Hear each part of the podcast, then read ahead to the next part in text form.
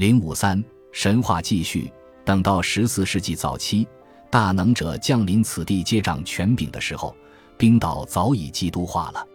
然而，古北欧的神话传说仍能唤起人们的共鸣。在这一时期，出现了一些新的诗歌，他们融合了神话传说的元素，用传统的形式讲述了新的故事。在一首十四世纪的诗歌中，一位英雄被恶毒的后妈诅咒，被迫去向一个高不可攀的女子曼恩格洛德求亲。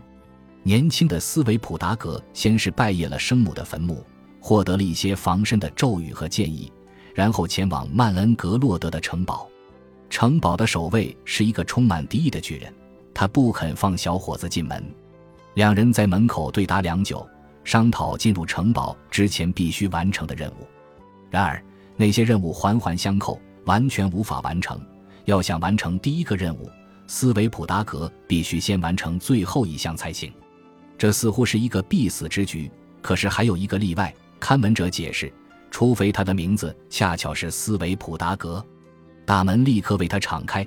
英雄走进城堡，美丽的曼德格洛德将他拥入怀抱，问他为何久久不至。有些神话传说被改编成了民谣，依然留存在大众的想象之中。虽然不会有人依然信奉奥丁和索尔，但诸神和英雄仍然值得我们去思考。他们的故事提醒我们：诗歌、智慧、勇气、对抗邪恶、笑对死亡都是非常重要的事情。几个世纪以来，冰岛屿变化不大，保存在萨迦和诗歌中的神话依然能够读懂。在17世纪，皇家手稿经过编辑整理，被翻译成了拉丁语。相关的知识很快就在欧洲广泛的流传开来。第一批英文译本出现在18世纪。北欧神话和传说被格林兄弟和瓦格纳推广到德国，在英国的传播则依靠的是威廉·莫里斯和 J.R.R. 托尔金的作品。如今，斯堪的纳维亚神话传说仍然保持着活力，如《权力的游戏》。维京死亡金属和电视剧集《维京传奇》剧中的英雄是我们在第五章中提到的毛裤子拉格纳。